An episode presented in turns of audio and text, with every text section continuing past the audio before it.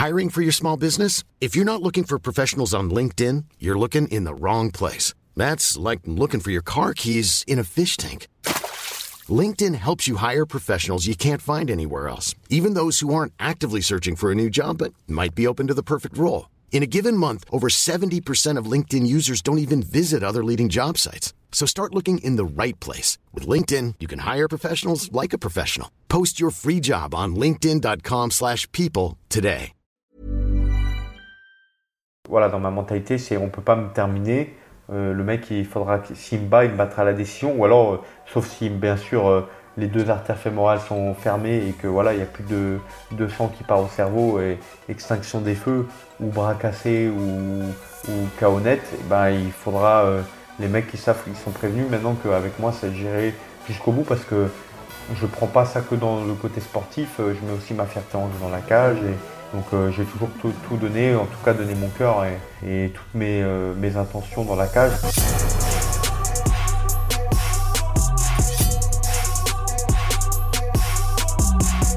Bah, bonjour à toutes et à tous. On va faire aujourd'hui la complète de la sueur avec Benoît Saint-Denis et son coach de toujours Daniel Voirin.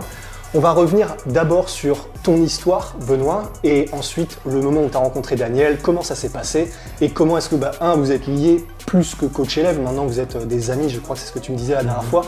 Donc on va revenir sur tout ça, mais d'abord on va revenir sur toi et ta vie. On veut tout savoir de qui est Benoît Saint-Denis et comment est-ce qu'il est devenu le monstre qu'on voit ici. Est-ce que tu peux revenir jusqu'en enfance? Comment tu as grandi? Comment tu as découvert? Un l'armée, les sports de combat? Dis-nous. Eh ben, bonjour à tous. Euh, moi, c'est Benoît Saint-Denis, euh, alias, du, coup God of War, euh, pour ceux qui me connaissent que du, que du monde du MMA. bah, moi, je suis né en 95, en décembre 95, d'un père, militaire et d'une mère prof. Et, et voilà, et du coup, bah, j'ai grandi avec cet état d'esprit, on va dire, assez rigoureux. avec des valeurs de, on va dire combatives fortes parce que mon père était du, donc mon père était dans la à la Légion étrangère et c'était un, un, judoka on va dire c'était son sport principal il l'a pratiqué dans l'armée jusqu'à on va dire 24, 25, 26 ans avant d'arrêter et euh, de se consacrer vraiment qu'à sa carrière militaire. Et euh, alors donc euh, du coup il, a continué le, judo on va dire à un niveau correct. et il m'a mis au judo quand j'étais gosse, donc j'ai fait du judo de 8 à 16 ans, j'ai eu ma ceinture noire.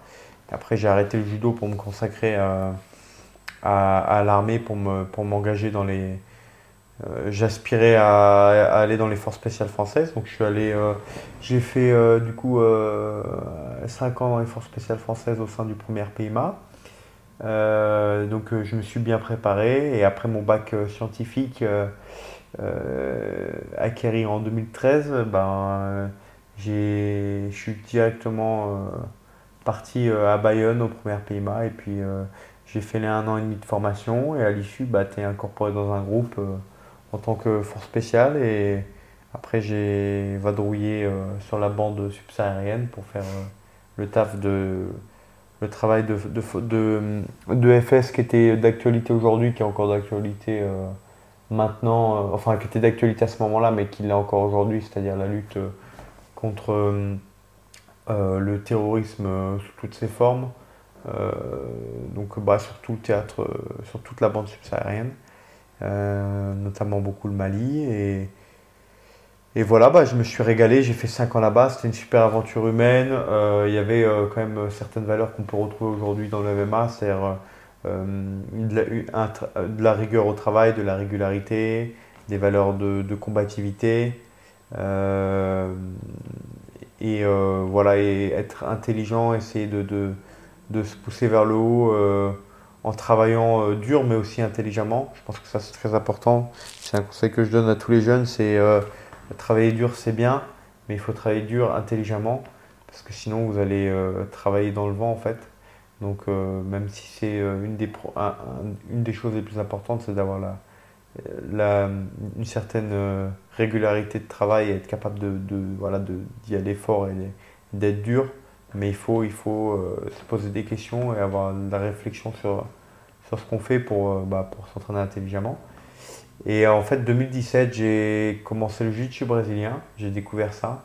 Et avec Christophe Savoca, qui est mon coach de sol, qui m'a accompagné d'ailleurs bah, au dernier UFC, au Fight Night à Vegas, et qui, qui m'accompagne à la plupart de mes combats en tant que référent sol dans l'équipe. Et euh, bah, j'ai fait quelques compétitions. Première compétition bah, que j'ai fait, euh, je, suis, passé très rapidement, bah, quasiment immédiatement ceinture bleue parce que j'étais déjà ceinture noire en judo, donc mhm. c'est euh, une sorte d'équivalence. Donc en fait, j'ai fait, j'ai pratiqué deux semaines, j'ai fait une compétition en blanche, en ceinture blanche que j'ai gagnée. Et, à l'époque, j'avais gagné aussi contre le vainqueur de l'absolute des ceintures bleues parce qu'on avait fait, on avait mélangé ceinture blanche, ceinture bleue. Et parce que j'étais passionné et j'adorais ça, et mon coach me poussait vers euh, le côté compétitif que j'avais en moi et qui me. Voilà, donc je me suis vu un peu renaître. Ça a été une, sorte de renaissance pour moi euh, de redécouvrir un peu ces, sensations-là.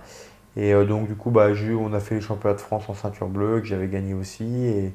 Et, et, donc, de plus en plus, je me posais la question comment on peut gagner sa vie en faisant ça et, il n'y avait pas que le sol qui m'intéressait, étant donné que début 2018, euh, fin 2017, j'ai commencé aussi le pied-point, le K1, à Bayonne, euh, au club de Sifit. Il y a notamment euh, un grand monsieur du, pied-point français qui s'appelle Stéphane Susperigui, qui est un combattant de Glory depuis pas mal d'années, en moins de 95, qui est là-bas, qui m'a mis mes premières roustes en pied-point. Et bah, du coup, ça a été un super apprentissage. Et euh, au bout d'un an en fait, de, de, pratique de sol et, euh, et, euh, et un peu de, de, de pied-point, bah, je me suis dit putain en fait j'adore ça. Et donc fin 2018, je fais une compétition amateur que je remporte qui s'appelait l'Invictus en MMA. Donc c'est quatre combats en une soirée. C'était que un round à chaque fois. Et, et suite à ça, bah, mon coach Christophe me dit bah tiens il y a, y a Daniel Warin qui est un coach réputé qui est rentré de des États-Unis, euh, qui, euh, qui, monte une équipe euh, et qui fait des sélections au Venom Training Camp. ça peut être l'occasion pour toi de te tester, de voir ce que tu vaux contre des pros. Et ça, du coup, c'est à quelle année? Donc ça c'est 2018. D'accord. Euh, ça c'est fin 2018 en fait. C'est euh, septembre 2018, quelque chose comme ça. Ok, ok. Et euh, juste, à, juste après ma compétition, je venais de remporter en fait septembre 2018, je fais cette compétition amateur de MMA. Ok, d'accord. Et à l'issue, je fais, je fais les sélections. Et d'ailleurs, je ne m'entrais pas encore dans un club d'MMA. Je l'avais remporté grâce au sol et au pied-point, mais la lutte c'était pas du tout au point je m'entraîne dans un club où un club qui pratiquait le pied-point compétiteur et un club qui, qui, pratiquait le sol compétiteur mais Guy.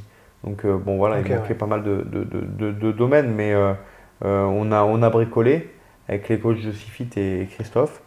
Et bon, on s'est débrouillé. et moi, ça m'a vraiment plu. Et donc je fais ces sélections. Et bah là, je peux laisser Daniel, Daniel en parler, mais Ouais, bah en fait, il m'a, il, m'a, il m'a rappelé euh, la semaine après pour me dire que euh, je faisais euh, également partie de l'équipe, même s'il ne m'avait pas annoncé directement dans, dans, l'équipe, étant donné que j'étais encore militaire et que mon contrat était encore en cours. Et donc, comme j'étais à Bayonne, je ne pouvais pas être à Bayonne et à Paris simultanément. Mais, mais Daniel m'a, m'a dit bah écoute, si tu veux, viens, on te prend dans l'équipe, moi je te rajoute à l'équipe et. et et euh, bah, je me suis dit, bon, bah, si ce mec-là, il croit en moi, je, je, on n'avait pas beaucoup discuté, hein, mais j'avais un bon feeling et il avait une bonne réputation. Et, euh, et, je croyais en moi et en ce que je voulais faire. Et donc, du coup, bah, je me suis dit, bah, c'est parti. Hein. Et, Parce qu'en euh, fait, on devait en prendre que 4, en fait. Mm. On avait prévu pour prendre 4 combattants dans, la team élite. Il y, avait, combien en tout dans les sélections? Oh, Je crois qu'on était au moins 50, 60. Hein. et on devait en prendre 4. Et bon, j'avais choisi les 4. Et lui, en fait, c'était le cinquième. Comme il m'a tapé euh, à l'œil, j'ai hmm. dit non, il a quelque chose et je vais le prendre. Et qu'est-ce que tu as vu du coup hmm. chez Benoît? En fait, c'est simple, je l'ai mis en situation. C'est-à-dire qu'en fait, euh, Benoît, je l'avais mis avec un, combattant euh, chevronné, qui avait au moins une vingtaine de combattants, combats professionnels en MMA. Donc, j'ai vu que, en fait, c'était 50-50, quoi. Sachant que lui qui avait fait, zéro combat. C'est-à-dire au sol, il se débrouillait bien, debout, il se débrouillait bien, donc il m'a tapé à l'œil tout de suite. Euh, bonne condition physique. Euh, il n'a pas tapé, à, plusieurs personnes il a tapé à l'œil en fait, parce qu'il a, il, enfin, Il avait cet esprit de compétition. Et face à un mec chevronné, j'ai dit, putain, quand même. Hein. Et donc, c'est pour ça, euh, j'ai hésité. J'en ai choisi quatre, parce qu'à la base, j'avais pris Morgan. Il y avait Morgan Charrière, il y avait Elias Giroun. J'ai pris euh, Alioun. Euh, et euh, Jorik. Jorik. Et après Benoît, donc là, j'ai pensé, ouais, je ne peux pas louper cette chance. Et ce qui est marrant dans cette histoire, en fait, dans cette rencontre, c'est que j'ai un bon ami qui s'appelle Karim, un prof de, de Jiu-Jitsu à Nice, qui m'avait contacté par l'intermédiaire de, Christophe Savoca, son coach. Il m'a dit, parce qu'ils sont amis, Christophe Savoca, il avait parlé à Karim, pour que Karim me parle par rapport à Benoît. Sauf que moi, j'avais oublié, en fait. il faut organiser tout. Euh, mais je me rappelais qu'il venait de Bayonne. Ça, ça m'avait marqué. Et en fait, quand j'ai choisi Benoît, j'ai pas choisi Benoît par rapport à ce qu'il m'avait dit, en fait, parce que j'avais oublié ce qu'il m'avait dit. Ok, donc mais après, quand j'ai vu Bayonne, j'ai dit, mais alors c'est lui. Ah, fait, euh, parce qu'ils m'ont dit, ouais, c'est un phénomène au sol, euh, je pense que tu devrais faire quelque chose avec lui et tout. Je dis, ok, Karim, pas de problème. Bon, j'ai zappé complètement son truc. Et après, quand j'ai choisi Benoît, j'ai dit, ah ouais, ben, c'était lui, en fait. Donc ça, devait se faire en fait. C'était la destinée. Voilà, c'était la destinée, donc euh, incroyable quoi. Donc je choisis Benoît, il revient six mois après, je crois, c'est ça? Oui, en fait, euh, du coup, bah, je fais ces sélections en septembre. moi, bah, j'avais encore du, j'étais encore opérateur au sein des forces spéciales, donc bah, tu pouvais pas t'entraîner plus de deux fois par semaine en faisant ce taf-là, hein, parce que c'est un taf qui, demande aussi beaucoup d'entraînement et des qualités dans d'autres domaines. Euh, contrairement à ce que les gens s'imaginent, en fait, tu fais pas la guerre à main nue euh, de nuit, euh, mode split à en fait, tu fais la guerre avec un fusil. Donc, il vaut mieux savoir taper quelqu'un à 800 mètres avec un fusil que de se taper au corps à corps quand tu es FS parce que tu fais la guerre avec le fusil, quoi. Et le mec en face aussi. Donc, en général, tu lui cours pas, après avec une épée ou avec une paire de mitaines. Et, et, du coup, bah euh, en, fait, il me restait beaucoup de permissions parce que bah, quand tu es force spéciale, tu, fais beaucoup d'opérations extérieures. Donc souvent, tu as des permissions que tu peux jamais utiliser. Et il me restait janvier, février de permission. Et donc du coup, dès janvier, je suis arrivé chez, avec Daniel. Et au bout d'un mois de, ou trois semaines, je sais plus, euh, d'entraînement euh, ensemble, et ben, il m'a fait faire mon premier combat pro, qui était le Lions FC. Donc j'étais encore, encore FS. Et euh, on a enchaîné un mois après avec mon deuxième combat pro en étant encore militaire. Et, et 3-4 jours après mon deuxième combat pro, mon contrat se terminait. Mais j'avais posé mes, mes. Il me restait euh, une soixantaine de jours de permission. J'avais tout posé tout janvier, tout, tout, février pour pouvoir euh, commencer déjà à m'entraîner sur la fin de mon contrat. Et, et, ça me permettait en plus de me mettre une assurance dans le sens ok, je vais voir comment je me débrouille. Et ça allait super vite parce qu'après on a enchaîné, on a fait 6 combats en 11 mois. À s'enchaîner. Euh, avec, euh, donc avec 6 victoires avant la limite. Guillaume, hein, un sacré manager. Parce que, avec beaucoup de chance avec euh, Guillaume. Guillaume, c'était la clé, en fait, c'était la clé bah, pour que l'équipe marche, parce qu'il faut trouver des combats. Ils avaient tout, tout en main, l'entraînement, tout, mais il fallait trouver des combats. Et Guillaume, il enchaînait énormément. Mais c'est ce que j'allais dire. Et du coup, vous avez su, c'est ce que tu disais par rapport au fait que tu as vu que même s'il n'avait aucune expérience pro, il arrivait à faire jeu gars. C'est parce que du coup, tu avais vu qu'il avait entre guillemets déjà ce qu'il fallait pour être mis dans le grand bain, même s'il n'avait pas l'expérience. Et en gros, du coup, vous vous êtes dit avec euh, bah, Guillaume Pelletier, du coup, du, management de la BTT, ok, on peut envoyer la sauce, euh, de toute façon, il, non seulement il encaissera, mais il sera capable de, remporter tout ce qu'on va mettre sur son chemin. Euh. En, fait, en, fait, non, c'est dur à dire, parce que tant que tu n'as pas, pas été dans la cage, tu ne sais pas comment il peut réagir. Parce qu'il y a l'entraînement, c'est une chose, mais le combat, c'est autre chose. Et en fait, je me rappelle de son premier combat au Lion FC, il y a eu un je pense qu'il y avait une petite magouille de poids, le gars était gigantesque. J'avais même été choqué, je crois que c'était le combattant de Jorik. On n'est jamais, en fait, on, on l'a jamais vu à la pesée. Ouais, donc ils avaient filmé la pesée. Donc là, on a toujours un doute. Sauf qu'on ne voyait pas sa tête, on voyait que les pieds. Sauf que le mec faisait 2 mètres et les pieds, c'est ridicule. D'accord, méga douille quoi. Et, et, Benoît l'a soumis. Mais le pire dans le pire, en fait, c'était son deuxième combat. Parce que là, c'était un test. Euh, c'était vraiment un combat super dur. Il avait pris un gars qui avait 4 D'ailleurs, le mec maintenant est à 8-1, deux victoires de suite au KSW. Donc une victoire en 84, une victoire en 77, et c'est un ancien lutteur olympique, donc un mec super, fort. Comment, il s'appelle? Arthur Cespagnac. Ok. tu le trouveras. Euh, il a soumis notamment euh, Walter Garadze il n'y a pas longtemps. Donc ouais, un mec, un mec solide qui je pense va faire peut-être carrière, va peut-être finir l'UFC un jour. Et ça a été mon combat euh, hormis Elisée, je pense que c'est le plus dur. combat le plus dur. Parce que c'est le seul où je suis allé au troisième round, hormis celui avec Elisée. Et je l'ai soumis au troisième round, mais. Euh, non, c'était un combat, ouais. Non, euh, ce combat, il était déterminant parce qu'en fait, c'est là que j'ai vu que Benoît, il avait un mental d'acier. Parce que Benoît, il a dominé, mais il s'est retrouvé dans des phases où le gars était dans la garde, lui envoyait des coups de coude, il était au vert et tout. Il n'a pas lâché. Euh, et en plus, il était dans, le territoire du gars, quoi. Et, donc, il était dans un terrain hostile, il n'a pas lâché. Il y avait sa famille qui était là. Il y avait quand même une sacrée pression dans ce fight. Et il a été jusqu'au bout, quoi. Il a réussi à le soumettre au troisième. Il lâchait pas, le gars. Très dur. Parce qu'il a pris il avait pris des positions incroyables, mais il lâchait pas, le gars.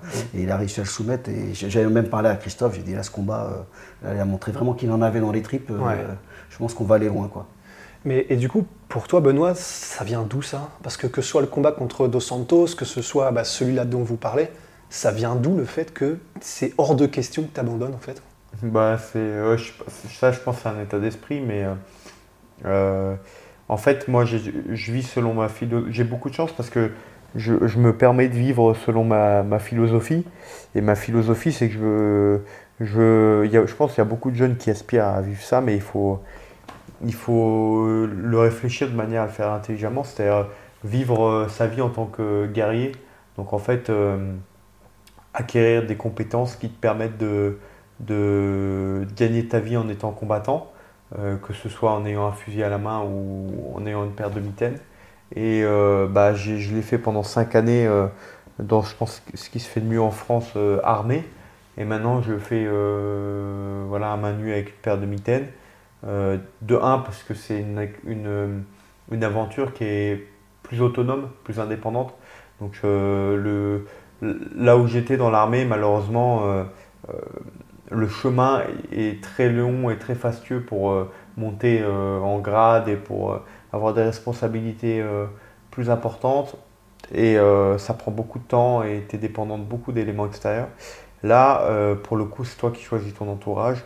C'est-à-dire les, les, les gens avec qui tu vas travailler, donc ton, ton head coach, ton, ton, euh, ton préparateur physique, euh, ton coach de lutte, ton coach de sol, euh, ton, ton, préparateur mental, enfin mm. tout ce qui va rentrer en compte.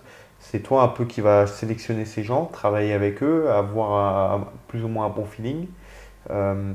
et, et, en fonction, bah, tu vas alors, une fois que tu as confiance en quelqu'un, tu vas lui donner le meilleur de toi-même. Et pour lui, donc du coup, c'est une bonne expérience aussi. Et, euh, bah, moi, ça me permet de. Voilà, maintenant, financièrement, je vis ma vie euh, avec le MMA. Et euh, contrairement à ce que les gens peuvent penser, c'est pas en étant à l'UFC que tu. tu J'en suis pas encore à un stade. Peut-être un jour, je l'espère, peut-être qu'un jour, j'aurai du succès au point d'être à l'abri financièrement. Mais maintenant, j'en vis, on va dire bien, mais je suis loin de me mettre à l'abri avec le MMA. Il va falloir continuer à performer. Mais en tout cas, je, voilà, je vis un peu mon rêve. Quoi. Donc, euh, donc, euh, et, voilà, c'est un peu vivre la philosophie. Quand j'étais gamin, en fait, quand j'étais gosse, je lisais beaucoup les bouquins de chevaliers, les, les, les, récits comme ça. Et je me suis dit, bah, tiens, moi, euh, je sais que c'est un peu utopique, mais ce type de vie avec des valeurs fortes, bah, c'est un, un, style de vie qui me plairait et un style de vie qui me rendrait fier. Et donc, du coup, bah, aujourd'hui, c'est un style de vie que que j'arrive à, un petit, en partie à réaliser. Donc euh, bah, voilà, c'est une fierté. Et, pour le faire, il faut être bien entouré, il faut s'entraîner dur et, comme je disais tout à l'heure, dur et euh, avec euh, beaucoup de réflexion et d'intelligence. Ok, donc en gros, tu savais depuis le début que de toute façon que tu voulais être un guerrier quel que soit le domaine, et c'est que de toute façon, ouais, c'est oui, oui. en toi. quoi. Exactement, et en fait, moi quand je rentre dans la cage, mon, mon état d'esprit, pour ce qui est d'être de, de, fini, je, je l'ai dit il n'y a pas longtemps dans une interview, je crois que c'était James le, le, le, nom du média. Euh, en fait, à l'entraînement, il faut être intelligent. Des fois, euh, comme dit Daniel, les entraînements où les mecs qui se mettent des KO à répétition et tout, ça sert à rien en fait. Mm. C'est-à-dire que les mecs qui perdent des neurones, des années de vie pour rien. En fait, il n'y a personne qui va te donner un billet pour ça en fait. Déjà de 1. Euh, et sans parler de l'argent, c'est pas bon pour ta santé, c'est pas bon pour ta famille, c'est bon pour rien du tout. Donc, euh, ce qui m'a permis de faire aussi la guerre euh, comme j'ai fait contre Dos Santos, c'est euh, qu'à l'entraînement, des fois c'est dur, des fois il y a du physique, des fois on prend quelques coups, mais la manière dont que Daniel a d'aborder les entraînements et de mettre en place l'intensité fait que ça reste quand même sur des laps de temps assez courts et sur certaines phases seulement. Et donc, sur, donc les combattants sont quand même au niveau des neurones sont quand même plutôt préservés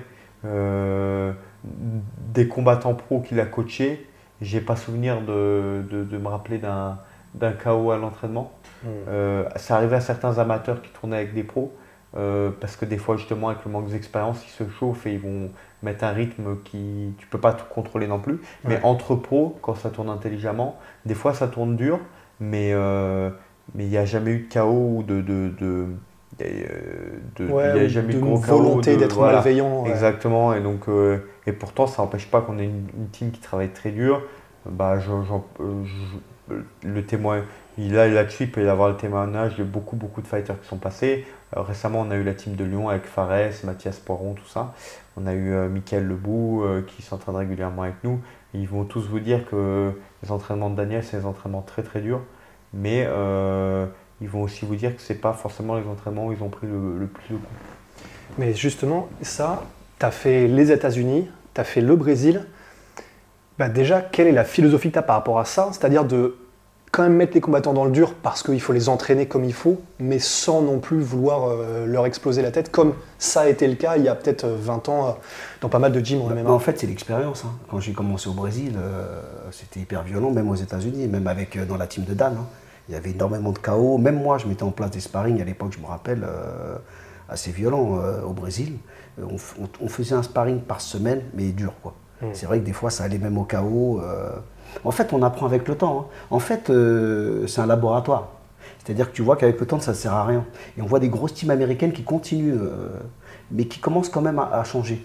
Même, euh, je crois que McGregor, il en parlait de ça, des entraînements un peu plus light. euh, pas plus light, mais je veux dire, euh, avec moins de, de contact. Parce que la finalité, c'est quoi? C'est le combat.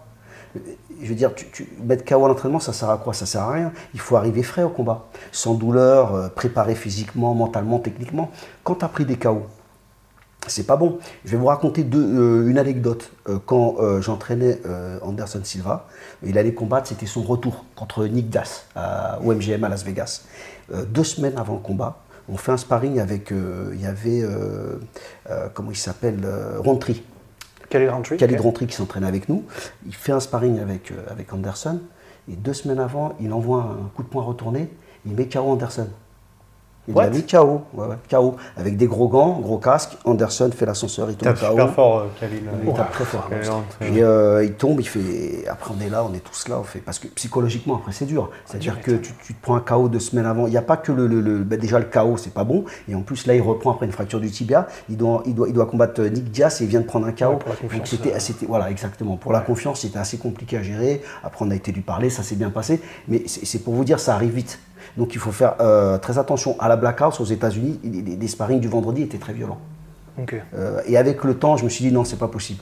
Euh, déjà, on voit, ça va, ça, ça va blesser les combattants, ça inhibe les combattants. Quand vous faites un Ouais. sparring et vous tapez fort, vous n'arrivez pas à exprimer votre technique en fait. Créativité Donc en fait, voilà, tu n'apprends rien. Puisque tu es sur la défensive, tu montes la garde, tu, tu te protèges, tu envoies un coup de temps en temps, donc en fait, tu travailles pas. Ouais. C'est pour ça que nous, on travaille aussi avec les gants de MMA euh, euh, amateurs. Ça évite aussi d'envoyer des, des- des gros- trop gros impacts. De temps en temps, on appuie un petit peu, mais euh, toujours sur des courtes durées, justement. Comme pour, t'es euh, pas avec les gros gants, tu sais que tu vas y Tu vas aller plus contrôler. à la vitesse, tu vas Ouais. contrôler un peu plus que Mais, mais j'ai évolué. les j'ai 16 évolué. quoi. En fait, il faut évoluer dans ces entraînements. En fait, euh, rien n'est figé. C'est pour ça que voilà, il y a aussi le feeling, quoi. Et c'est pour ça que Benoît, euh, les gens ont été choqués de son combat. J'avoue que c'était assez dur. Moi, je pensais que l'arbitre allait arrêter contre Élisée dos Santos, mais Benoît avait la capacité d'aller plus loin parce qu'en fait, il est préservé à l'entraînement. Je veux dire, il prend pas des KO parce que là, on voit ça à la télé, tout le monde voit, oh, c'est incroyable. Mais des fois, à l'entraînement, il y a des sacrés, euh, il y a des sacrés KO. J'ai vu des trucs euh, incroyables. Donc, euh, c'est pour ça qu'il a pu résister euh, au maximum, en fait. Et ça, du coup, euh, de, ta, de, de ton point de vue et de, du tien, Daniel, ce combat contre Zaleski de Santos, comment est-ce que vous l'avez vécu? Genre, toi, Benoît, du coup, qu'est-ce que tu te disais pendant le combat? Et ensuite, euh, on, on verra, du coup, avec toi, Daniel, comment tu l'as vu en tant qu'entraîneur? Bah, moi, en fait, je- j'étais convaincu de prendre le premier round. Euh, honnêtement, euh, j'étais pas le seul. hein. Il y en a beaucoup qui me. Après avoir même revu le, combat, pour moi, je prends le premier round parce que je mets un peu plus de pression. C'était un peu serré, le pied-point était serré au premier round. Il y avait quelques impacts plus nets, mais comme il y avait pas mal de temps de contrôle contre la cage et des takedowns, euh, euh, et que c'est moi qui, qui, qui poussais l'agression. Euh, voilà, je pensais vraiment prendre le premier, mais j'étais e- extrêmement frustré parce que c'était la première fois que j'avais un mec en face qui me résistait en fait. C'est-à-dire que j'ai été habitué à tout le temps rouler sur la concurrence. Même Arthur, qui était un combat super dur, il y avait quand même des phases où je sentais que je le roulais dessus. Là, je sentais que c'était serré tout le temps en fait. C'est-à-dire qu'il n'y a pas de phase où je me sentais ultra dominant en fait. Il n'y a pas eu un moment donné où je lui prends le dos et je lui mets la misère. Il y a eu quelques phases où je lui mets des coups nets, mais boum, il répliquait, il mettait un coup net aussi. C'était vraiment du, un peu du à toi, à moi, euh, euh, ce premier round. Et, euh, ça m'a frustré. Et je me suis emballé au deuxième. je suis rentré un peu type karaté sur des combinaisons en 2-3 coups en ligne parce qu'il se déplaçait bien. Pas beaucoup, mais suffisamment pour juste se mettre en distance et se placer et contrer. Et, il m'a contré plusieurs fois et moi j'ai retourné parce que à l'orgueil en fait. Euh, et, ça, je pense que c'est un truc, souvent les premiers combattants, quand on n'a pas été euh, touché très dur, euh, c'est un truc qui est récurrent. On l'a vu d'ailleurs dans le combat Kamzat contre Burns. Kamzat, il se fait presque KOT par Burns à la fin du deuxième. Il les retourne tout de suite. Il retourne à la bagarre, il se refait et là il se prend un vrai down, un vrai ascenseur. il arrive à gagner ce combat malgré tout, mais on a vu que peut-être que ça, c'est un truc qui. Après, c'est plus posé au troisième round. Et c'est un truc peut-être qui c'est peut-être une erreur que qui refera pas. Donc euh, il faut l'avoir vécu euh, cette piqûre à l'orgueil. Ouais, exactement, cette piqûre à l'orgueil pour se dire ok en fait non faut juste que je prenne mon temps. Ok j'accepte que pendant 10 secondes il m'a bien dominé, il a marqué des points, mais euh, j'aurais dû faire trois rounds comme le premier en fait. C'est-à-dire tactique, je me suis déplacé, des kicks, de temps en temps le coller contre la cage, down et je me suis emballé. Donc du coup, à un moment donné, il m'a bien touché. Après, euh, je pense que j'ai ça, c'est j'ai de la chance. Hein, je l'explique pas. C'est que à aucun moment donné, j'ai fait l'ascenseur où j'avais une vraie perte de connaissance. J'ai juste euh, senti que j'avais au niveau des jambes euh, et du haut du corps pas la. En fait, je sentais que mes appuis, j'avais du mal à bien m'ancrer au sol. Que je pense qu'il m'avait touché une partie du cerveau qui est responsable des, de l'équilibre. D'ailleurs, on voit mes jambes, elles font, elles font très vite fait, on voit que ça, perd un peu mmh. les appuis, ça revient, mais en fait, euh, les jambes étaient toujours, l'appui n'était pas parfait en fait, il n'était pas comme d'habitude. Je sentais que c'était pas euh, euh, solide et voilà, c'était pas ultra stable. Et, et donc là, j'ai juste écouté l'arbitre. En fait, là, j'ai essayé de, dès qu'il laissait de l'espace, de, en fait, quand l'arbitre me demandait de travailler, je travaillais, et le reste du temps, je me protégeais. Et c'est ça qui a fait que, avec les commentateurs, si on regarde ce combat sans son, ou juste en écoutant les commandes, les commandes de l'arbitre, on, on, comprend pourquoi il n'arrête pas. Parce qu'à chaque fois qu'il me demande Benoît, you have to work ou, ou, euh, ou euh, truc, et ben soit je baissais, j'envoyais une combinaison, soit j'essayais de la gripper, soit euh, je me déplaçais. En fait, donc j'écoutais l'arbitre et je levais les mains. Et bah, c'est ce qui a fait que l'arbitre n'a pas arrêté le combat. Et, après, par contre, oui, voilà, dans ma tête, moi, c'est hors de question de lui laisser l'opportunité de. En fait, voilà, dans ma mentalité, c'est on peut pas me terminer euh, le mec, il faudra s'il me bat, il me battra la décision. Ou alors, euh, sauf si bien sûr euh, les deux artères fémorales sont fermées et que voilà, il n'y a plus de, sang qui part au cerveau et extinction des feux ou bras cassés ou, ou eh ben, il faudra les mecs qui savent, ils sont prévenus maintenant qu'avec moi, c'est géré jusqu'au bout parce que je ne prends pas ça que dans le côté sportif, je mets aussi ma fierté en jeu dans la cage et, donc j'ai toujours tout, donné, en tout cas donné mon cœur et, toutes mes, euh, mes, intentions dans la cage, quoi qu'il arrive. Euh, et, voilà, donc ce deuxième round, il passe. Et après, au troisième, j'ai senti qu'il était cramé. Euh, mais par contre, là où il était fort, c'est qu'il était fort physiquement. Là, j'ai vraiment senti la différence de poids. Je l'avais déjà senti, par exemple, contre un mec comme Kamzat en sparring. c'est un des rares mecs avec qui j'avais senti ça. quand je dis un des rares mecs, j'ai déjà senti ça avec des mecs plus lourds. Mais je veux dire, c'est un des rares welterweight où j'ai senti, ah ouais, il y a une différence de poids. Qui m'a fait. De toute manière, on le savait, même avant ce combat, on, en avait parlé avec Daniel, ça faisait longtemps qu'on voulait aller en lightweight. Déjà, au Brave, on voulait y aller. Ouais, entre les sauf que Amin Ayoub était champion au Brave. Donc, mais on, euh, Ami à moi, euh, de, on a un ami commun aussi qui est notre manager à tous les deux, c'est Guillaume Pelletier. Donc en fait, je ne pouvais pas aller chercher la ceinture au Brave, c'est pour ça qu'on insistait dans les super lightweight. Et on se disait, le niveau fait que je peux me permettre de rester en 74, parce que je, cote à, peine, euh, mais c'est déjà plus intéressant pour moi que 77. Mm. Et euh, j'affronte pas Amine. Euh, il garde sa ceinture là, et, nous on voulait absolument essayer de choper la ceinture à Eldar Eldarov. Et euh, parce que c'était un, c'est un nom ronflant du MMA dans le Moyen-Orient. Et, et du coup, bah, pour pouvoir avoir l'opportunité d'aller à l'UFC, on a proposé deux divisions. Guillaume, il a toujours insisté sur les deux divisions. Et même le fait d'avoir fait mes 4 combats avant, le, avant celui-ci dans le super lightweight, j'étais quand même classé uniquement dans les welterweight sur Tapologie, Fight Matrix, etc. Donc j'étais premier européen à cette époque-là. Et après, une fois que tu es dans les listes, bah, tu connais, hein, une fois que tu es dans les gros orgas, tu sors du classement. Mais j'étais premier européen, donc bah, à un moment donné, on a eu cet appel. Euh, il y avait eu plusieurs refus de suite pour Élisée E et euh, il cherchait un combattant pour lui. Et, et pour lui, c'était aussi l'occasion de prendre la revanche euh, sur un des une des meilleures performances que j'avais fait, c'est Luan Santiago, qui est du même club et un sparring partner à lui. Oh, et, et, donc voilà, donc ça s'est fait. C'était un peu la revanche Curitiba contre, contre Paris.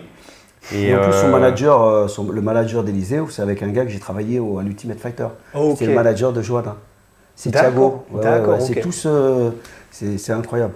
Et du coup, toi, Daniel, ce combat, effectivement, ça avait l'air super dur de l'extérieur euh, pour les spectateurs. C'était hardcore parce qu'il prenait beaucoup de coups. C'était dur. Toi, en tant qu'entraîneur, quand tu vois, il est, il est dans la guerre, Benoît, oui, qu'est-ce que tu te hein. dis et Qu'est-ce qui te passe par la tête en fait dans ces moments-là? Honnêtement, il faut comprendre, euh, parce que moi j'ai pas mal morflé sur les réseaux, mais c'est pas grave, hein. ça fait partie du jeu. Euh, j'étais déjà avec Dan quand il avait combattu Shogun, le premier combat, là, quand ils sont pendant 25 minutes. Ce qui fait que dans, ma carrière de coach, je suis passé par des, euh, des combats incroyables. Donc, euh, j'ai pas le, pas le même ressenti que les téléspectateurs en fait. Euh, bien sûr, je suis dedans, c'est mon combattant, je, le connais. Je sais qu'il a passé une phase. Parce qu'il faut savoir que la stratégie, je, savais qu'il allait prendre des coups dans le combat, parce que le gars était vraiment très fort. Mais euh, l'idée, c'était qu'il soit toujours en mouvement. Je connais Benoît, Benoît est bagarreur. Dès que tu commences à toucher, il rentre.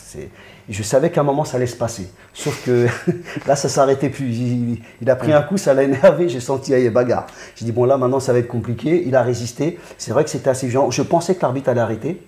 Sauf que à chaque fois que je sentais que l'arbitre allait arrêter, Benoît bougeait un peu. Donc, il a hésité je pense qu'un autre arbitre l'aura sûrement arrêté, mais lui, bon, ce jour-là, il n'a pas arrêté. Et tant mieux, c'est ce qui a fait connaître Benoît, quelque part. Il faut savoir que même si euh, on me dit, ouais, fallait jeter l'éponge, déjà, jamais c'est venu une seconde dans ma tête. Jamais. Déjà, Benoît ne me l'aurait jamais pardonné, mais en plus, de toute façon, je ne l'aurais jamais fait. Et comme je dis aux gens, déjà, j'avais pas d'éponge sur moi. Déjà, donc, euh, c'était compliqué. moi, je rigole là-dessus, mais ce que je veux dire par là, quand on regarde le troisième round, il ne prend pas de coup. En fait, s'il avait été arrêté, ça aurait, fait, ça, rien changé en fait. Est-ce que c'est par rapport aussi au fait que, comme du coup tu parlais du fait qu'en sparring, tu essaies de limiter au maximum les impacts euh, vraiment significatifs, est-ce que c'est ça aussi qui te passe par la tête dans le sens, tu sais qu'à l'entraînement, tu leur fais pas non plus subir à tes élèves des chocs répétés qui fait que c'est ça qui, euh, qui, donnerait surtout des problèmes neurodégénératifs à la fin? Et du coup, tu te dis, ben, dans un combat, pour toi, tu vois ça différemment parce que tu les, entre guillemets, sauves de ces dommages-là pour, entre guillemets, que dans le combat, ils puissent donner tout ce qu'ils ont ben Exactement, parce qu'en en fait, l'entraînement, euh, ça t'use. Hein. Euh, prendre des coups, tous les, euh, faire des sparring deux, trois fois par semaine. Moi, j'ai vu des combattants, à force de prendre des coups, tu vois, même quand ils parlent, ils changent avec moi. Et c'est l'entraînement. Mais bien sûr, mais c'est l'entraînement. Parce qu'en fait, des combats de MMA, il y en a quoi? Un combat tous les 3-4 mois. Ça fait 7 mois qu'il n'a pas combattu. Et il a eu le temps de récupérer. C'est vrai que ça paraît, ça paraît hardcore, mais ça fait partie du jeu. Il y a 15 minutes, il vient de signer à l'UFC c'est hors de question que Benoît lâche. Hein. Est-ce que pour toi. Et aussi euh, là-dessus, euh, moi, la seule séance, même après ce combat-là, j'avais pas mal à la tête. La seule fois où j'ai eu mal à la tête, c'est euh, après une séance de sparring dur, que d'anglaise. Tout le monde avec le casque et les 16 os. Sauf qu'on a dû faire 12 ou 15 rounds d'anglaise, des débiles. Et c'est là que je me suis dit, ah ouais, en fait, là c'est chaud. Parce qu'en fait, euh, je crois que tout le monde prenait des doliprane après cette séance. Donc je me suis dit, là en fait, euh, je pense que cette séance-là, j'avais pris plus C'était pas avec moi ça hein Non, c'était pas avec moi. c'était au, NR Fight, euh, c'était une séance spéciale anglaise, avec il y avait pas mal de pros d'anglaise, donc des pros de l'INSEP. Et et ouais, je me suis dit, ah ouais, c'est. Et, compliqué. voilà, en plus, ça sert à rien. Je veux dire, tu, tu, tu prends des migraines, tu peux techniquement, tu n'as pas progressé. Euh, Autant de rounds, je me suis dit, ah ouais, c'est chaud. À moins d'être vraiment. Euh, d'être de, l'anglaise, quoi. pro. Bah, si tu fais de l'anglaise. Mais euh, là, ouais, je me suis dit, ouais, là, ils prennent beaucoup de coups, quoi. Et je comprends mieux pourquoi les, beaucoup de boxeurs d'anglaise peuvent avoir des problèmes plus tard. Parce que, en fait, l'entraînement, c'est dur aussi en anglaise et euh, bah, tu n'as que les frappes quoi, et tu n'as que le corps et la tête. Donc euh, ça limite pas mal le, champ technique. Et, euh, et aussi, le, fait aussi, moi, là où j'aurais pu en vouloir à Daniel, c'est quand on voit la fin du deuxième round. Euh, s'il m'avait fait lâcher alors que je touche avec un crochet, euh, je, vois, là c'est lui qui à son tour a ses pieds qui titubent légèrement, où je sens que ça l'avait touché net. Et derrière, derrière, je le mets au sol. En fait, la dernière minute du deuxième round, elle est pour moi. Si tu regardes que la dernière minute, c'est moi qui je lui mets le crochet dur et après je le mets au sol et ça se finit, ça se finit quasiment comme ça. Et, euh, le, dernier round, le dernier round, il y a un point. C'est parce que les gens ils sont focalisés que sur le, les, les deux minutes. Les deux je regarde le premier, moi je pense que Benoît le prend. Le deuxième, sans contestation. 18 pour lui, bien sûr. Le troisième, il y a un point de pénalité. C'est Élisée qui prenait, mais comme il y a un point de pénalité, on peut, dire un match, on peut donner un match nul. Il faut savoir que quand le combat était terminé, je connais tout le staff euh, brésilien. Euh, comme je t'ai dit, j'ai travaillé avec Thiago. Il ne savait pas s'ils avaient gagné. Il doutait. À cause du dernier round À cause du dernier round. Il doutait. Ils m'ont dit. le coach, Daniel. Euh, par exemple, si les juges étaient un peu bizarres et plus pro-grappling, ça peut arriver. me donner le premier et le troisième, par exemple. Parce que le troisième, au sol, je l'attaque un peu.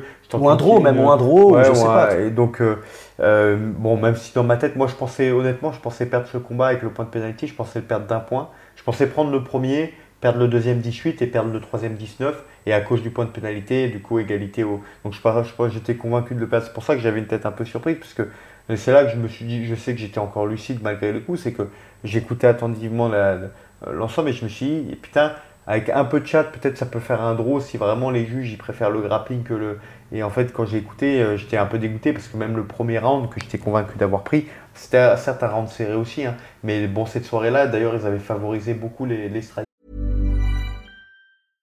I'm Sandra, and I'm just the professional your small business was looking for. But you didn't hire me because you didn't use LinkedIn jobs. LinkedIn has professionals you can't find anywhere else, including those who aren't actively looking for a new job but might be open to the perfect role, like me.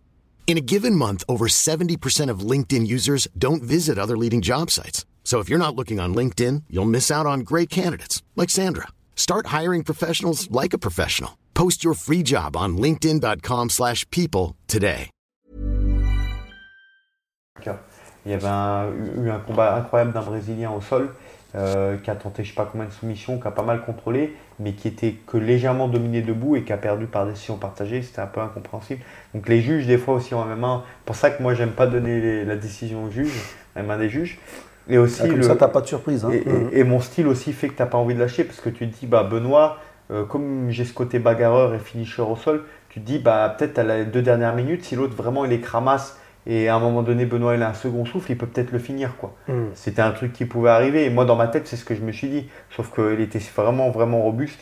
Et euh, jusqu'à la fin, en fait, le dernier round, on a fait jeu égal.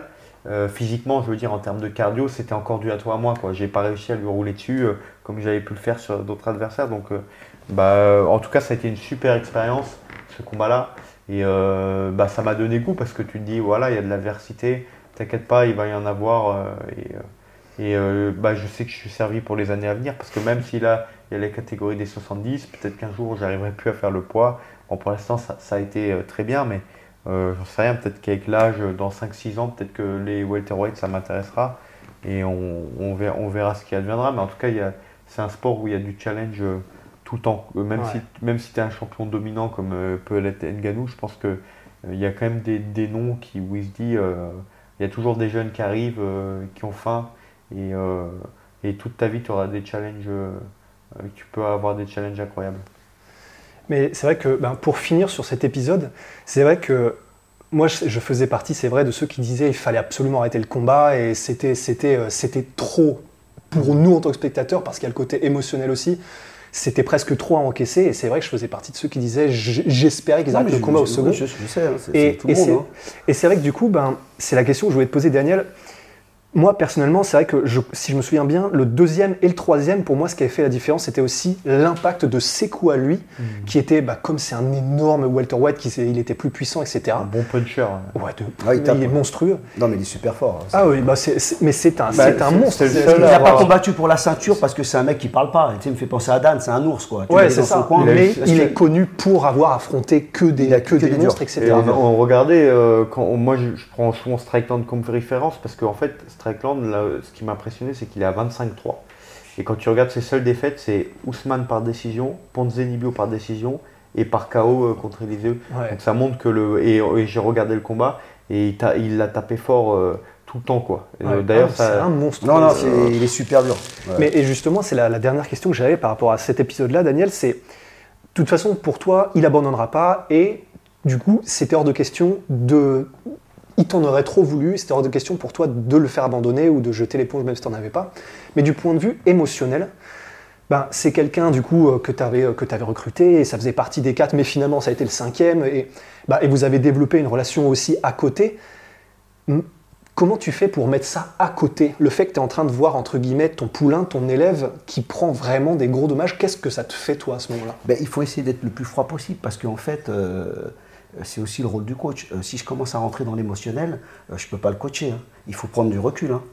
il faut savoir quand tu arrives à l'UFC, c'est pour ça que je disais souvent à Benoît, tu ne peux pas ramener n'importe qui dans le coin, surtout le coin de l'UFC. Parce qu'il y a des milliers de personnes qui te regardent, je dirais même des millions, puisque c'est, ça, ça, passe dans plusieurs pays il faut vraiment euh, prendre du recul et, être expérimenté. Je dis pas. Je dis pas que ça te fait pas mal, parce que tu vois ton, ton poulain est en difficulté, mais je reste dans le, dans le côté sportif. Je me détache, euh, voilà, je, me détache euh, de, tout ce qui est sentiment. Je reste du, côté sportif et voilà. Après, j'essaie de le rebooster au, deuxième pour aller au troisième et c'est tout. On est, en fait, on est, on est tous en combat là. Je veux dire, on est en mode, on est en mode guerre en fait. Ça paraît un peu, mais c'est le combat. Tu arrives dans la cage, euh, c'est un sport qui est très dur. Euh, des fois, il y a des combats qui se passent très bien, euh, ça va très vite, et des fois, il y a des combats, c'est très compliqué. Je pense aussi le fait qu'à aucun moment donné, j'ai fait des ascenseurs ou des vraies pertes de connaissances nettes, qu'en fait, à chaque fois, il y avait une main debout ou que j'encaissais, mais que la tête, elle revenait en face, etc. Je pense que ça a joué aussi ça en ma faveur vis-à-vis de l'arbitre, quoi, parce qu'il regardait, ah, il est encore là, il est encore là, et quand il demandait de l'activité, il y avait quand même une réponse. Et aussi les, commentateurs, les commentaires quand j'ai écouté en, à, l'américaine.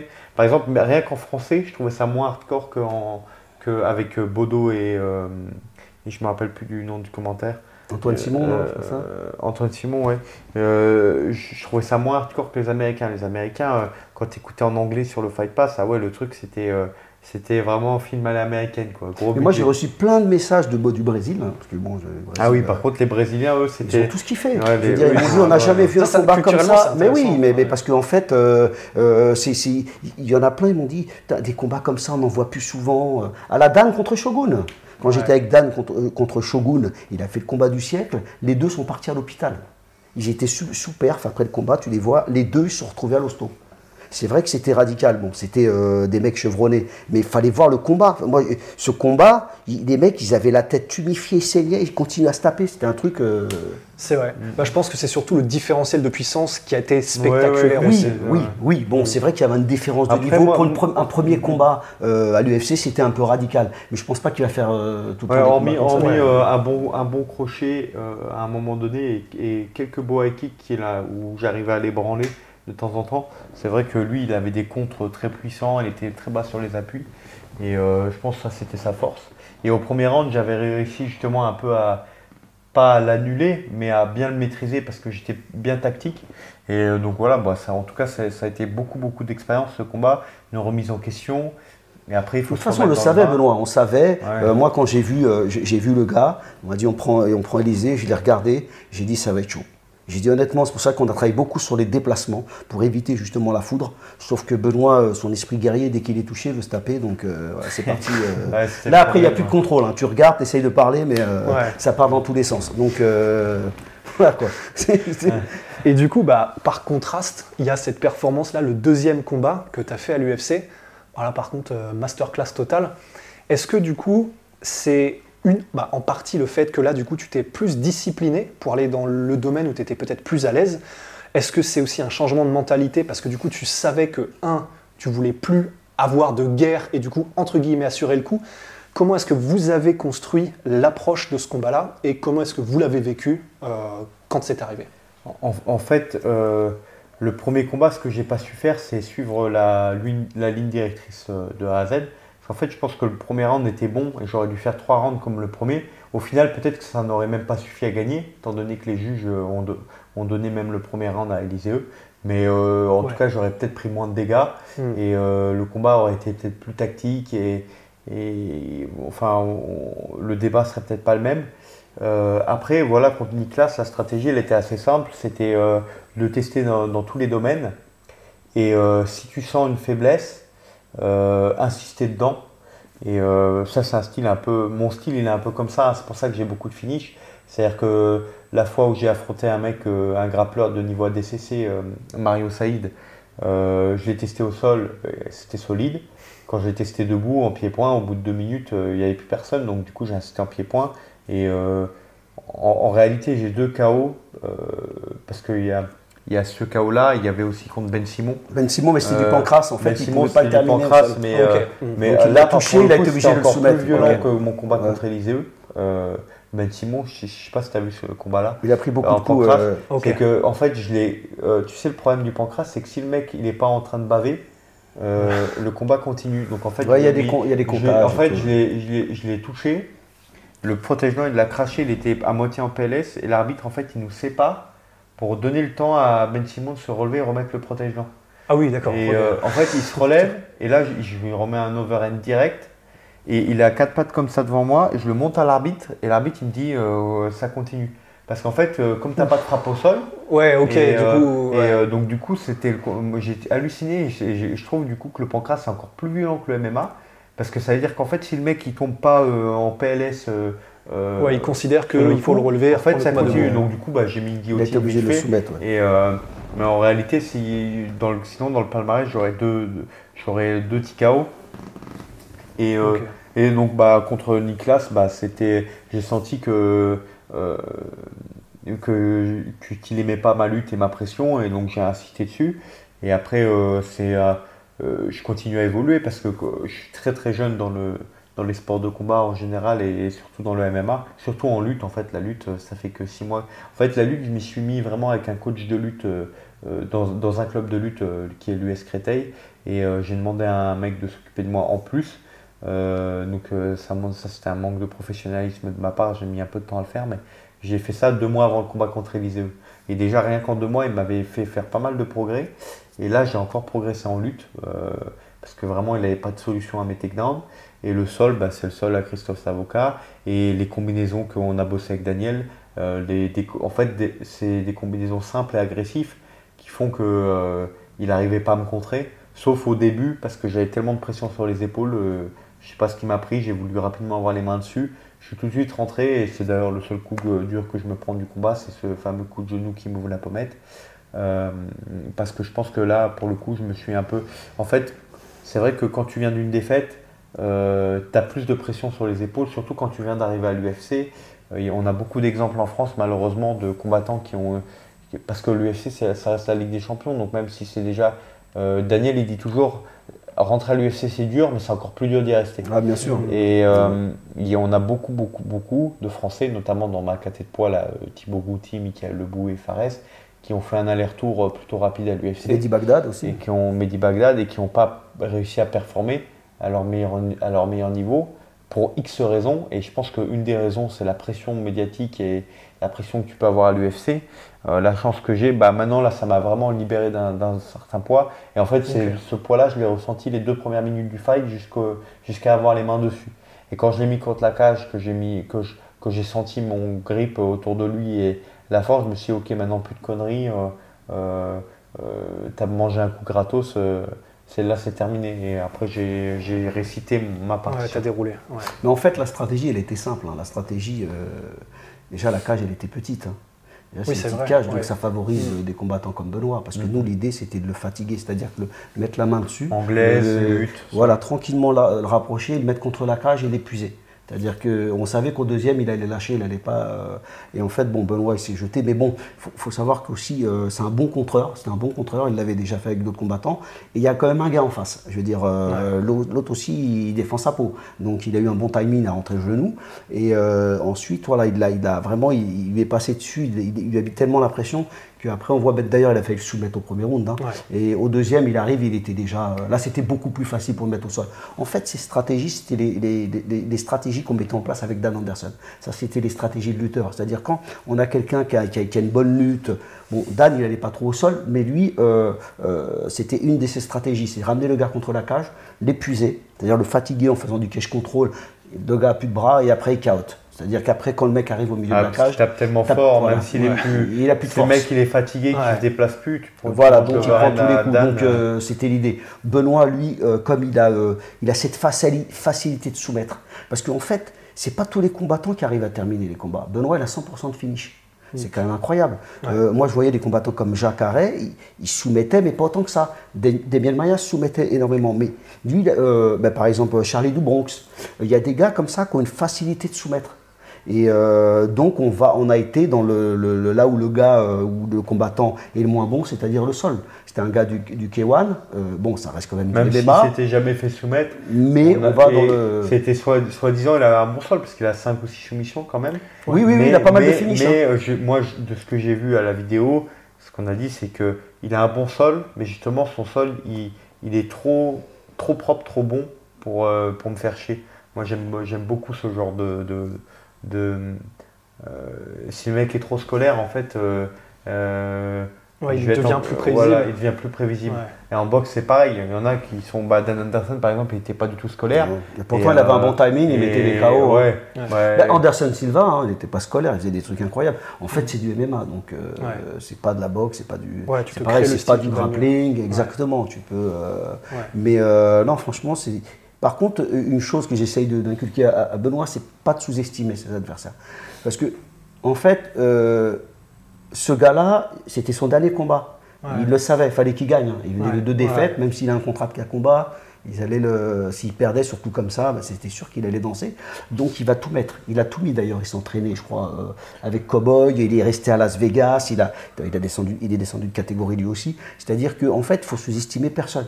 Parce que le, combat, on peut le perdre rapidement. Le coup qu'il a pris à la pommette, euh, quand ils ont fait monter le docteur, on était un peu euh, c'était chaud quand même, parce que quand même c'était une sacrée ouverture. Bon, ça va que l'UFC il laisse, euh, donc ça touche pas trop l'œil, donc ça passait. Mais c'est pour ça, il faut en fait, quand tu fais un combat, ne pas sous-estimer son adversaire et faire comme si c'était un championnat du monde. Comme ça, ça te permet de rester concentré en fait, jusqu'au bout. Parce que sinon, si tu, sous-estimes, tu vas y aller un petit peu, euh, pas en mode guerre. Et c'est là que généralement, tu arrives euh, bah, à des mauvaises surprises. Quoi. Mm, mm. Et, je pense que ça, ça passe par une bonne prépa. Mm. C'est-à-dire que moi, jamais, on n'a jamais sous-estimé une préparation. Euh, par contre, euh, je ne peux pas cacher qu'effectivement, euh, quand j'ai affronté par exemple Arcade Ramos, il faut savoir que le seul mec que j'ai affronté qui avait moins de victoires que moi, pour l'instant dans ma carrière, c'est Arcade Ramos. C'est ça aussi qui m'a permis de monter aussi rapidement dans le classement. C'est que j'ai toujours affronté des mecs qui avaient des meilleurs palmarès que moi ou qui étaient mieux classés. Et quand j'ai affronté Arcade Ramos, qui était à 6-2 quand j'étais à 7-0, ou je sais plus, sais plus. oui 7-0 je crois, et ben j'étais un peu blasé quoi. Et ça c'est le piège. Et ça c'est le piège. et ça, mais, mais je me suis concentré sur la prépa. Je me suis entraîné aussi dur que d'habitude. Mais effectivement, tu n'as pas la même excitation. Voilà, c'est un piège. j'étais plus excité que pour Niklas. Okay. Et c'était vraiment un combat qui m'excitait parce que c'était un challenge. Et vraiment, il y avait. Je me suis dit, putain, si je peux taper ce mec-là, c'est euh, pour moi, en fait, il avait beaucoup d'estime à mes yeux parce que j'ai vu ses combats, son classement, je sais ce qu'il vaut. Ouais, c'est du gros gibier. voilà, exactement. Et surtout dans une catégorie de poids supérieure. Donc, euh, quelque part, ça te gonfle. Quoi. Tu te dis, putain, si j'arrive à taper un mec euh, en faisant 7 kilos de moins, putain, c'est bon signe. Et, donc, c'est grisant, mais. mais au final, comme dit Daniel, il faut faire le même camp d'entraînement quel que soit l'adversaire. Ah parce que tu peux te faire surprendre. Et euh, ça, peut bah, ça reste un sport de combat, hein, c'est un sport de contact, donc euh, tu n'es pas à l'abri d'une blessure. C'est les petits gants, quoi. C'est la vitesse, que ça va vite. On l'a vu avec. Euh, pas à l'abri d'une on, on a vu Glover, hein, le combat de Glover qui dominait, une petite erreur technique, bon, dû à la fatigue. Hein, et voilà, quoi. Parce qu'en fait, le, MMA, c'est quoi? C'est Il faut être opportuniste. Une erreur, c'est vite arrivé, il y a tellement de techniques. Donc, et je, je, connais, moi, le Benoît, comment il fonctionne. Je sais très bien que quand il prend un gars Déjà, tu sens qu'il sait dans sa tête qu'il va rouler dessus. Moi, je lui prends la tête. Je lui dis, il faut s'entraîner là. C'est un combat dur. Quand il avait pris l'espagnol, là, j'avais un peu peur. En plus, j'avais eu le Covid, j'ai pas pu l'accompagner parce que c'est des combats pièges, ça. C'est hmm. tellement. Dans sa tête, il va se dire, je vais tellement lui rouler dessus que des fois, il peut justement. Ouais, tu te laisses aller. voilà, c'est comme, euh, comment dire, c'est voilà l'excès de confiance. À chaque fois, je, je prends l'exemple le, des, des, euh, des, ceux qui font de l'escalade, qui oublient d'attacher leur corde. Il y en a, ils rigolent, mais ça arrive. Hein. Euh, c'est l'excès de confiance. Et eh ben, c'est pareil en MMA, hein. dans tous les sports d'ailleurs. Hein. J'y vais avec facilité et je perds. Quoi. Moi, ça m'est arrivé en tant que combattant de boxe taille, donc c'est pour ça que je me rappelle. Donc, il faut toujours rester concentré en fait. Et là, pour le futur, ben, tu disais euh, sur, euh, je crois que c'était RMC, du coup, tu disais que ce camp-là, ça avait été un peu relou au niveau de l'organisation, vous avez été à différents endroits. Est-ce que du coup, ça a été euh, quelque chose qui vraiment était un problème pour vous et qui a amputé un peu votre préparation? Et si oui, du coup, comment est-ce que vous allez vous organiser à partir de maintenant si jamais vous voulez changer? Tu parles du camp, euh, de ce dernier camp là ou... Ouais, le dernier camp là où du coup vous avez été un petit peu, vous avez été ah obligé d'aller euh, fitness park et tout ça. Bah, vas-y Benoît. Bah oui et non en fait, euh, c'est juste qu'on était installé au Venom Training Camp, on, on, y est resté longtemps et deux écuries entre guillemets concurrentes, elles peuvent pas vraiment cohabiter.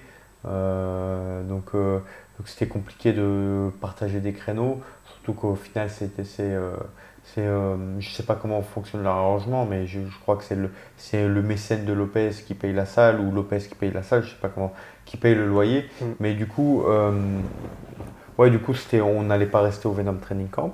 Euh, du coup, on a trouvé le, on a eu de la chance parce qu'on a, voilà, on a un carnet d'adresses avec beaucoup d'amis et parmi eux, on a eu, on a Midi Quider qui est un ancien coach et, et, combattant de Hobby Fight travaille euh, au fitness park, qui nous a ouvert les portes avec l'équipe du fitness park, euh, euh, où d'ailleurs s'entraîne de temps en temps la Hatch Academy.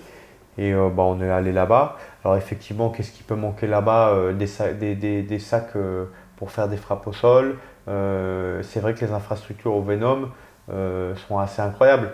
Mais là-bas, il y a quand même une cage, des protections murales. On avait de quoi faire un bon camp. Donc voilà, on s'est débrouillé avec les. Comme, en fait, comme pour faire un bon camp, il n'y a pas besoin d'être 10 euh, 000 personnes. Euh, comme on le dit toujours, en fait, bah, euh, je pense que un mec comme Fares ou moi, on est la preuve vivante que tu peux, tu peux performer sans, sans faire partie d'une énorme team.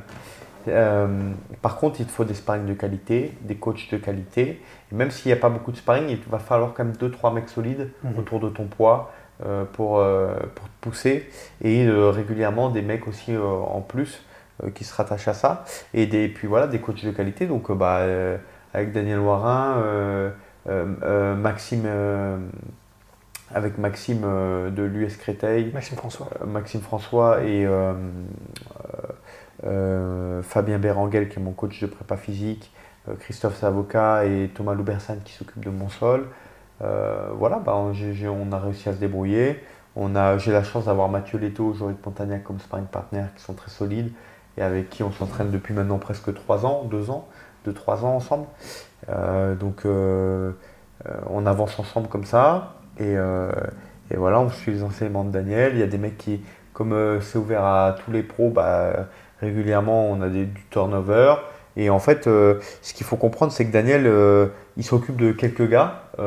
c'est sa passion et ça a toujours été son job jusqu'à présent. Il, il, est concentré sur quelques mecs professionnellement. Et, euh, et les, autres autour, ils viennent, ils vont euh, bénéficier de l'enseignement de Daniel en petit comité, parce qu'on n'est pas 150 000 dans la salle, donc c'est pour ça qu'ils viennent. Et, euh, en échange, bah, ils donnent leur corps et leur, leur cœur à l'entraînement avec nous. Et, et, voilà, donc ça marche très bien comme ça. Oui, en fait, en fait l'idée, ça paraît. en fait, moi, je suis venu pour casser les codes, en fait. T'as pas besoin. moi, moi j'ai travaillé dans les plus grandes gyms du monde avec les plus grands combattants du monde. En fait, les gens ne comprennent pas. T'as pas besoin d'être dans une, la gym la plus moderne du monde pour performer. Ce qui est important déjà, c'est les combattants déjà, le combattant lui-même déjà. Euh, tu peux avoir, tu peux, tu peux former un gars dans un, dans un garage. Hein. Euh, c'est ce que tu disais, c'est ce qui était le cas au Brésil. Bah, exactement, je veux dire, euh, on s'entraînait, je veux dire, il n'y a aucun problème. Euh, et moi, j'aime bien justement casser justement ces codes. ce que je fais au Fitness Park, et bon, à Subtac aussi, parce qu'en fait, on a deux salles. Mm, mm. Il y a Subtac aussi. où, vous étiez venu là, où le centre de tir, on peut y aller quand on veut. On fait deux fois par semaine fitness et deux fois par semaine Subtac. Et en fait, l'idée là-bas, c'est justement, comme c'est Vitry, euh, c'est bien situé. Le problème qu'on avait à Rungis, c'est qu'on avait la belle salle, mais on n'avait pas autant de sparring, parce que c'est mal situé. D'ailleurs, c'est pour ça que la gym ne marchait pas trop, parce qu'en fait, c'est difficile d'accès, c'est dans une zone industrielle, donc c'est assez compliqué. Que Vitry, il y a le tramway qui passe devant, et ce qui fait que j'ai ouvert un peu à tout le monde, c'est-à-dire n'importe quel professionnel peut venir s'entraîner. Moi, je ne le gère pas, et je ne vais pas essayer de le prendre, ça ne m'intéresse pas, j'ai pas le temps. Euh, moi, je m'occupe. Toi, ta philosophie, c'est ça, c'est d'avoir vraiment un noyau dur de quelques-uns. C'est tout. J'ai pas envie de me prendre la tête avec les fighters. Ça fait 20 ans que je suis coach professionnel. Euh, moi, honnêtement, dans ma carrière, je suis réalisé. Je le répète parce que j'aime bien le répéter parce qu'il y en a qui oublient beaucoup. J'ai gagné trois ceintures à l'UFC avec Anderson Silva et deux au Strike Force avec Dan et euh, Tarek Safedi. Et pas que ça. Et donc, moi, je ne veux pas me prendre la tête. Je veux m'occuper. L'histoire de Benoît, ça m'a intéressé parce que je le prends de Je voulais arrêter le MMA, donc je prends un, gars comme Benoît Zéro. Ah, tu voulais arrêter le MMA Oui, je voulais arrêter. Moi, je suis rentré, euh, de, je suis rentré euh, des États-Unis, j'en avais marre. J'avais fait le tour, j'étais fatigué euh, mentalement. c'est très dur quand tu travailles avec des, combattants de haut niveau. et je me suis retrouvé en Ukraine à entraîner Sergei Pivak et Roman Dolich, qui sont à l'UFC d'ailleurs maintenant. Et après, j'ai eu cette proposition de Venom. Mais donc, c'est pour ça que je veux pas me, je veux pas d'une salle. J'ai pas envie de me prendre la tête. Et en fait un gars comme Benoît, on part de zéro en deux ans et demi à l'UFC, franchement, euh, c'était inespéré. Incroyable. Et voilà, on continue le délire. Moi, franchement, je, m'éclate. C'est, franchement, c'est du plaisir parce qu'on va voir jusqu'où on va comme ça. Hmm. Et en fait, euh, la salle à Vitry, justement au niveau de, sa position géographique, c'est parfait parce que tout le monde vient s'entraîner. Il y en a plein, c'est ouvert à tout le monde et on a énormément de sparring en fait. Et Benoît, il arrive à faire un camp, un camp, euh, un camp d'entraînement euh, parfait. il n'y a pas besoin de qualité. Il va faire du spécifique en lutte. de temps en temps, il fait du spécifique en anglaise aussi. Il a, en fait, il a, il a tout ce qu'il faut. Hein. Euh, tu n'as pas besoin de beaucoup pour un camp. Moi, je suis tout le temps là. Benoît, il m'appelle, on, est tout le temps en contact tous les mm. jours. Mm, mm, je crois qu'il voit plus que, que son épouse. et même, même, même, le noyau dur, du coup, il se renforce parce que les gens qui, a, qui adhèrent et qui apprécient, bah, en fait, ils, ont envie de, quelque part de faire partie de l'aventure. Certains, donc il y en a euh, quelques-uns maintenant qui carrément font des sacrifices pour euh, venir à Paris pour nous rejoindre. Voilà. Et, euh, et voilà, bah, s'ils s'entraînent dur avec nous au jour le jour, après, avec les, Daniel, il a un tel carnet d'adresse qu'au début, il peut leur trouver deux, trois oui, failles. Oui, retrouve les failles. Et après, Guillaume, après, les aiguilles vers Guillaume et Guillaume fait son travail. Et voilà, et comme ça, tout le monde est heureux, tout le monde est content. Et ouais, c'est vrai que c'est un sport qui est tellement dur euh, que si tu te prends trop la tête. Euh, Exactement, il faut, il, faut, il faut, vraiment prendre du plaisir. Hein. Et, et, et, voilà. et, honnêtement, pour moi, le, le MMA, c'est pas toute ma vie. Hein. Euh, moi, j'ai une vie de famille, j'aime bien avoir du temps libre. Je vais pas passer ma vie au MMA. Quoi. Mm. ça fait, comme je dis, ça fait 20 ans que je fais ça. J'aime ça, mais c'est pas toute ma vie. Quoi. voilà, quoi.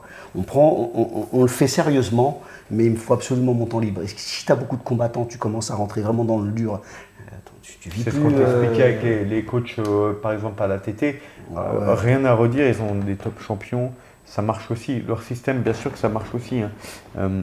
c'est plus notre système qui est expérimental que le leur. Hein. Leur système, ça, ça, fait ses preuves de C'est vraiment une, machine. par contre, les coachs là-bas, ils. Ah non, merci. C'est trois. C'est, bah, Daniel l'a vécu.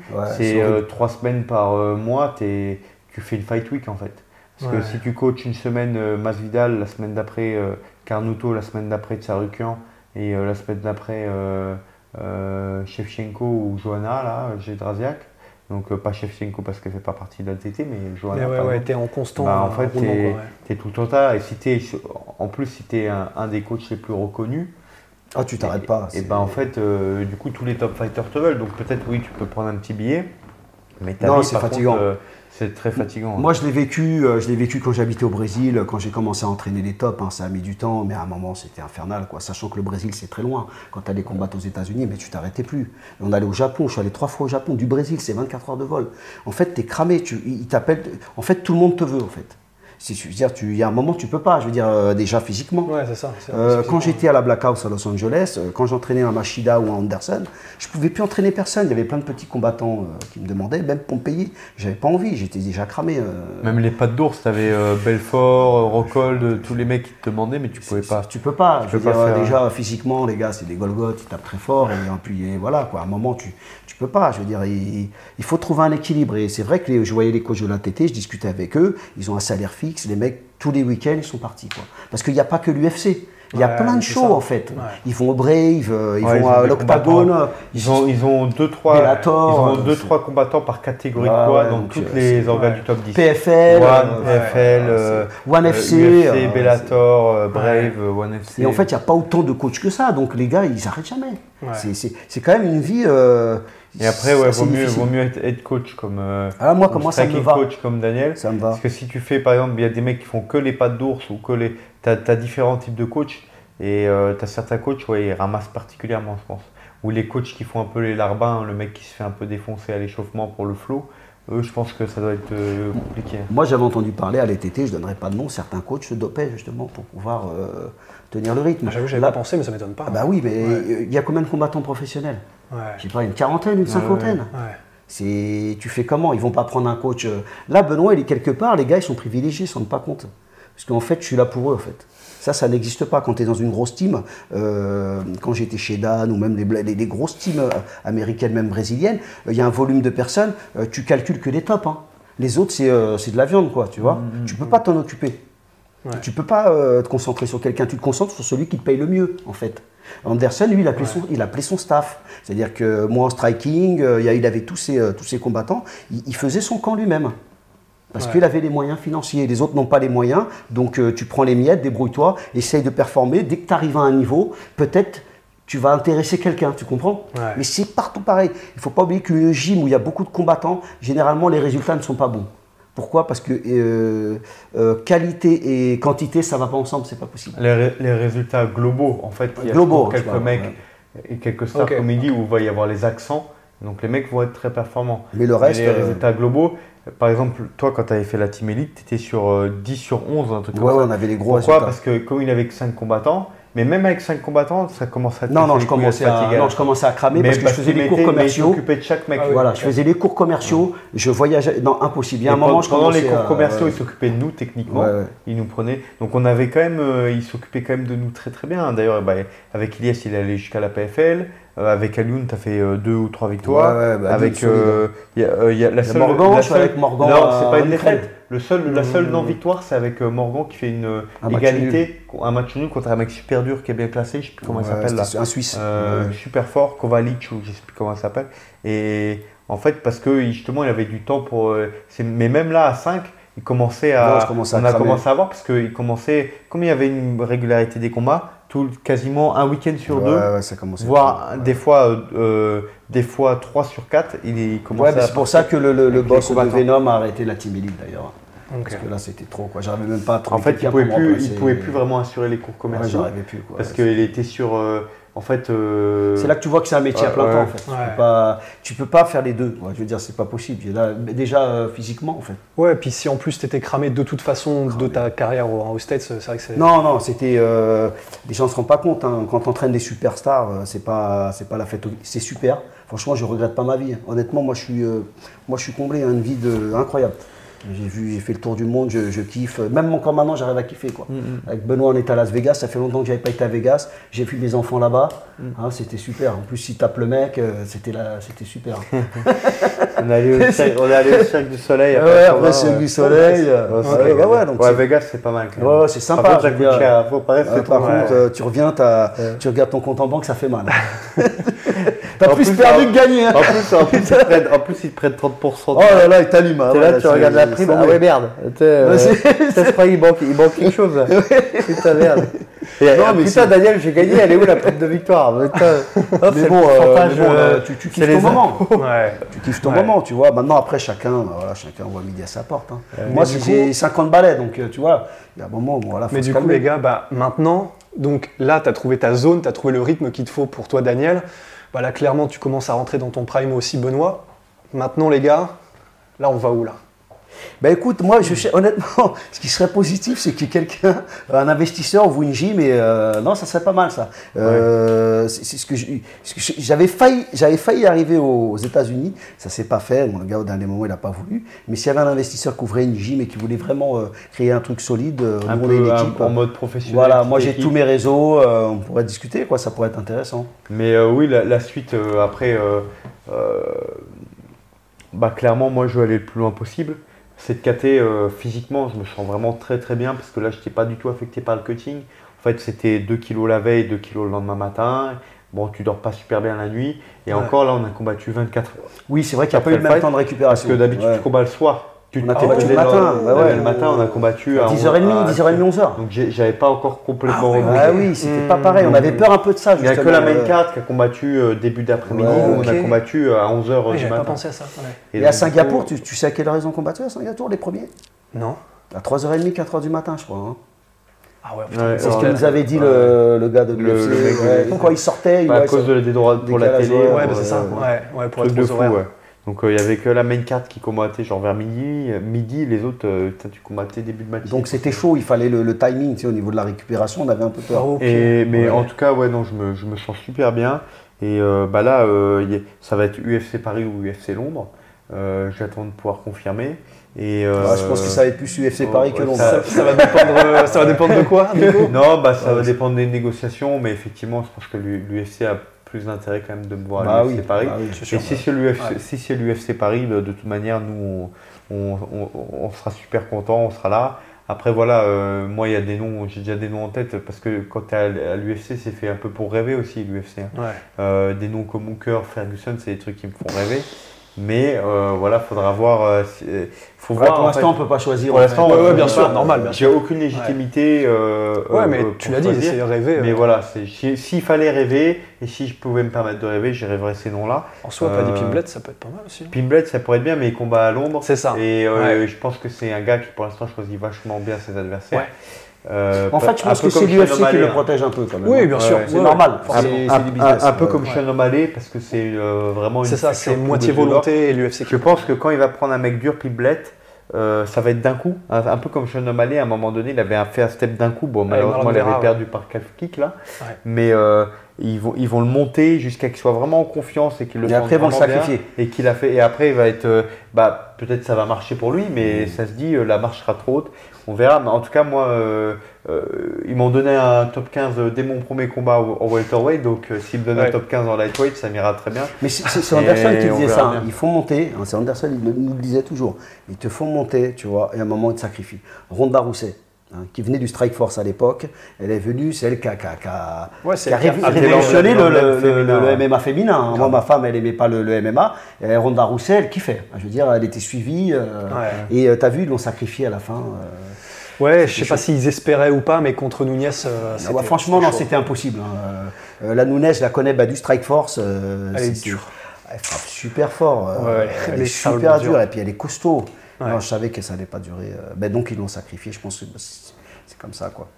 Et du coup, là, dans l'idéal, si jamais vous pouviez choisir un nom, pas d'aller dans les spoilers ni rien, mais est-ce que là, il y en a un qui est entre guillemets accessible, que ce soit dans top 20 ou quoi que ce soit euh, des lightweights? Je crois que tu avais un nom, toi, tu, euh, tu es un Brésilien que tu parlais souvent. Ah ouais, bah, euh, un mec comme Leonardo Santos. Ouais. Ça, ça, un joli nom parce que c'est un mec, c'est aussi un ancien top 15. Je crois qu'il a été 14 ou 15 pendant une année ou deux. et puis c'est ouais, un mec qui, alterne en ce moment défaite et victoire et qui est bien classé, qui est encore dans le top 20.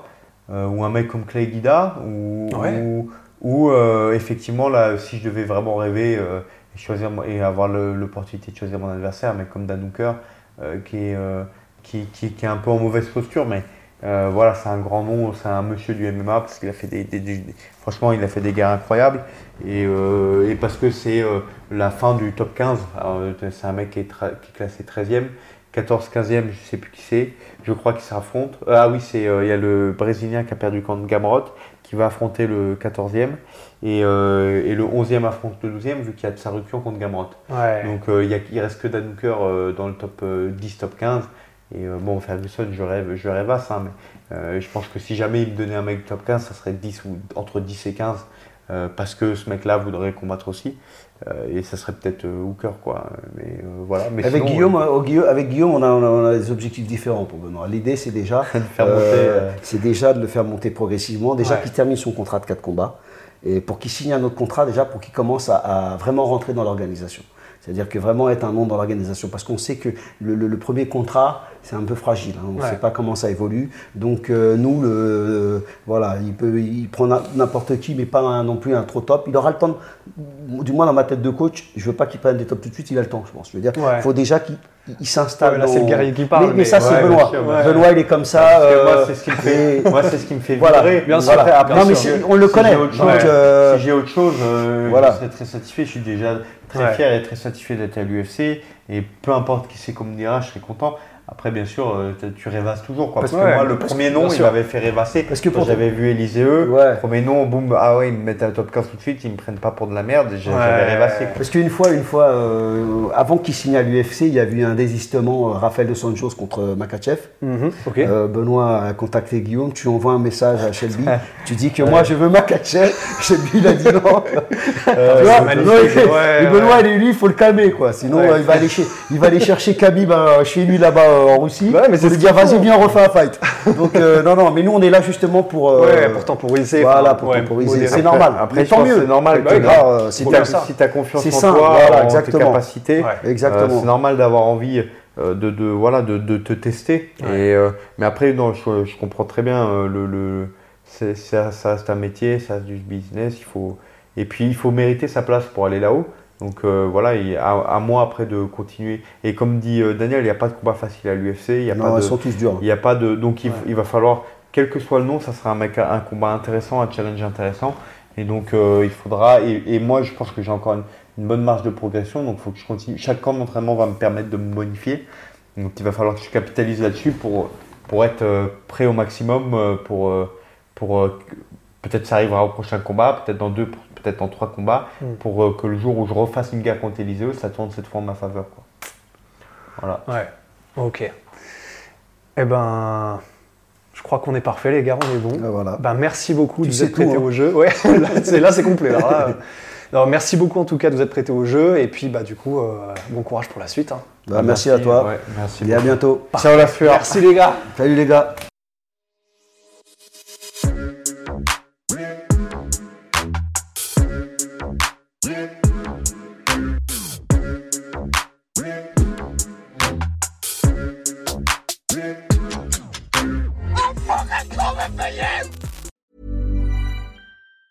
Even on a budget, quality is non-negotiable. That's why Quince is the place to score high-end essentials at 50 to 80% less than similar brands. Get your hands on buttery soft cashmere sweaters from just 60 bucks, Italian leather jackets, and so much more. And the best part about Quince, they exclusively partner with factories committed to safe, ethical, and responsible manufacturing. Elevate your style without the elevated price tag with Quince. Go to quince.com slash upgrade for free shipping and 365-day returns. Et voilà, c'est la fin de votre épisode du podcast La Sœur. Si ça vous a plu, n'hésitez pas à nous mettre les 5 étoiles sur Apple Podcast ou sur Spotify. Vous pouvez aussi nous laisser un petit commentaire, ça nous aidera beaucoup. Et si vous voulez aller plus loin avec nous, vous tapez La Sueur sur toutes les plateformes ou sur les réseaux sociaux, vous nous trouverez. Et là, vous nous écoutez très certainement en audio. On est aussi en vidéo sur YouTube, mais également sur Snapchat. Là encore, vous tapez la et on sera là. Merci de votre fidélité et à très vite pour de nouvelles aventures.